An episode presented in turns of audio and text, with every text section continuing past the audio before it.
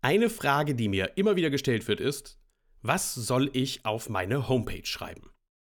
Das Gute an der Frage ist, dass derjenige, der sie stellt, schon einmal erkannt hat, dass er dafür verantwortlich ist, auf die Homepage draufzuschreiben, was er dort gerne sehen möchte. Und das ist auch gut so. Ein externer Dienstleister wie eine Werbeagentur hat eigentlich keine Chance, in der Kürze der Zeit, die ihm zur Verfügung steht, herauszufinden, was deine Kunden wirklich interessiert. Das basiert auf der Erfahrung, die du mit deinen Kunden im Umgang machst. Was ist es, was deine Kunden wirklich interessiert? Und genau das gehört auch nur auf eine Homepage drauf. Steigern wir das Ganze. Er soll von vornherein die Angst verlieren, dass wenn er eine Investition tätigt und sei es in die Zeit, die er damit zubringt, sich mit dir zu unterhalten, oder dann anschließend auch die konkrete Investitionsentscheidung, dass diese Angst genommen wird. Das ist die Aufgabe einer Homepage.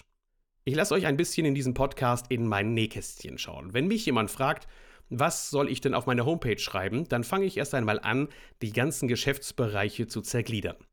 Denn wenn es darum geht, die Kunden korrekt und passend anzusprechen, dann ist das für die unterschiedlichen Geschäftsbereiche, die in den meisten Firmen existieren, auch eine unterschiedliche Herangehensweise. Ein Badezimmer verkaufe ich anders als eine Heizung. Einen Wohnwintergarten verkaufe ich anders als nur eine Überdachung für eine Terrasse. Eine Malerarbeit verkaufe ich für die Fassade anders, als es für eine Wohnraumgestaltung notwendig sein wird. Also muss ich mir jedes Geschäftsfeld auch einzeln anschauen. Und jetzt kommt der Trick. Ich stelle mir einfach vor, ich habe ein Auditorium vor mir sitzen und dieses Auditorium möchte gerne Informationen über zum Beispiel das Modernisieren von Bädern haben. Und die Internetseite, die ich jetzt aufstelle, diese sogenannte Single Page, diese eine Seite, muss nun alles beinhalten, was den Kunden überzeugen könnte, damit er mit mir Kontakt aufnimmt. Überlass es nicht dem Kunden herauszufinden, wo er die Kontaktdaten findet. Überlass es nicht dem Kunden herauszufinden, wo deine Referenzen versteckt sind. Schreib es alles auf eine Seite. Machen wir mal ein konkretes Beispiel. Wenn ich ein Bad verkaufen möchte, dann beginne ich im ersten Abschnitt darüber zu erzählen, mit welchem Selbstverständnis wir Bäder bauen, seit wann und was unsere ganz besondere Stärke und unseren Spaß ausmacht, den wir haben, wenn wir Bäder bauen. Im zweiten Step zeige ich Referenzen. Im Idealfall habe ich Referenzen einerseits in Textform vorliegen, dass mir ein Kunde eine schriftliche Referenz geschrieben hat. Heute nennt man das auch gerne den Social Proof. Und auf der anderen Seite habe ich Referenzfotos. Auch hier gibt es wieder eine Steigerungsform, nämlich Referenzfotos in Form von Vorher-Nachher-Bildern. Nach der Aussage darüber, mit welchem Selbstverständnis wir Bäder bauen, kommen schon die Referenzen. Danach werde ich diese Leistungen auch in Textform aufführen. Der dritte Absatz, in dem spreche ich also über meine Leistungen welche Leistungen erbringe ich für den Kunden. Also zum Beispiel im Badbereich von dem Aufmaßtermin vor Ort über die Konzeption und die Grobkonzeption, die Budgetfestlegung, die Begleitung bei der Produktauswahl, die endgültigen Designs, ähm, die Hilfestellung bei der Investitionsentscheidung in Form von visuellen gestalteten Angeboten, äh, die Koordination der Bauleistungen und natürlich auch den Fixpreis, die Koordination fremder Gewerke, die Endabnahme und so weiter und so weiter. Diese Leistungen müssen nicht einzeln im Detail aufgeführt werden, aber sie sollten auf jeden Fall als Stichpunkte erwähnt werden.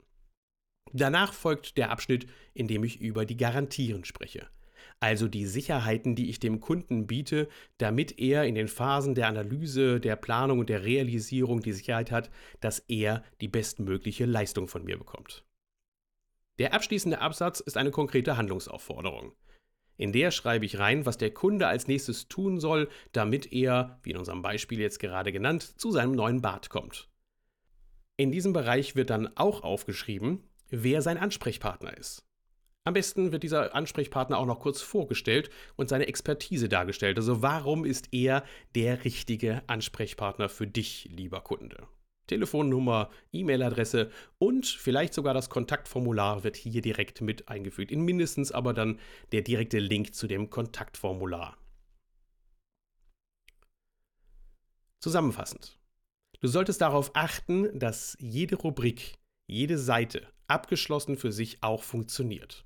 Der Kunde sollte heutzutage nicht mehr auf der Homepage suchen müssen, vor und zurückblättern, navigieren müssen, damit er die passenden Informationen findet. Das hat zweierlei Gründe. Auf der einen Seite sind wir vom Konsumverhalten das sehr gut gewöhnt im Moment, was dieses Single Design anbetrifft, also dass eine Seite alle Informationen beinhaltet, die ich brauche. Auf der anderen Seite ist das Navigieren auf Mobiltelefonen auch verdammt, verdammt schwierig und deshalb ist es besser, man hat es einfach nur zum Scrollen von oben nach unten. Noch ein Tipp. Versuch es, wo immer es geht, auf werbliche Aufreißer und Sprüche zu verzichten. Wellness-Oase, Wohlfühlort, Traumbad. Das sind alles elitäre Marketingphrasen, mit denen die wenigsten Kunden etwas anfangen können. Was suchen die Menschen, die in der Regel zu dir kommen? Konkreter gefragt, ist schon mal jemand zu dir gekommen und hat gesagt, guten Tag, ich hätte ganz gerne ein Stück Wellness-Oase? Diese werblichen Sprüche, die du draufschreibst, diese Produktbeschreibungen, die du versuchst irgendwie schick auszudrücken, sind das die Dinge, mit denen die Kunden wirklich zu dir kommen? Oder kommt nicht jemand eher zu dir und sagt, ich suche ein neues Bad? Und ja, so simpel ist es manchmal. Rede darüber in der Sprache, in der du mit deinen Kunden sprichst. Und nicht mit irgendeinem Werbedeutsch, mit irgendeinem aufgesetzten Vokabular, das kein Mensch wirklich interessiert. Zusammenfassung. Schritt 1. Betrachte jedes Geschäftsfeld gesondert. Erstelle für jedes Geschäftsfeld eine eigene kleine Homepage. Das heißt nicht, sie muss immer auch über eine eigene Adresse im Internet zu finden sein, sondern sie kann auch über deine Start-Homepage dann aufgerufen werden. Schritt 2. Teile deine Seite so auf, als wäre sie ein kompletter Vortrag.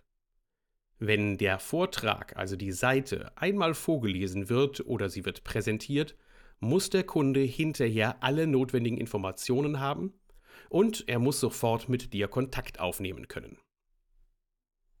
Verzichte auf irgendwelches Werbedeutsch. Sprich in einer ganz natürlichen, normalen Sprache mit den Kunden. Und abschließend als Ergänzung noch eines, hab keine Angst vor zu viel Inhalt. Die Menschen treffen eine Investitionsentscheidung. Und sie werden alles dankbar annehmen, was Sinn macht. Zu viel Inhalt gibt es nicht. Es gibt nur zu viel schlechten Inhalt. Und in diesem Sinne wünsche ich dir viel Spaß bei der Umsetzung. Solltest du nach der Realisierung oder während der Realisierungsphase Hilfe brauchen, dann melde dich gerne bei mir. Ich schaue mir auch gerne Vorentwürfe oder fertige Homepages an und gebe meinen Kommentar dazu ab. Aber eine Bitte, du solltest stressresistent sein, weil wenn ich da etwas entdecke, was mir nicht gefällt, dann sage ich es auch. Andersrum, wenn es mir gefällt, dann bekommst du auch eine ehrliche Aussage, ob das, was du da geschrieben hast, in meinen Augen funktionieren kann. Also zögere nicht, melde dich bei mir und bis zum nächsten Mal. Dein Thorsten Morz.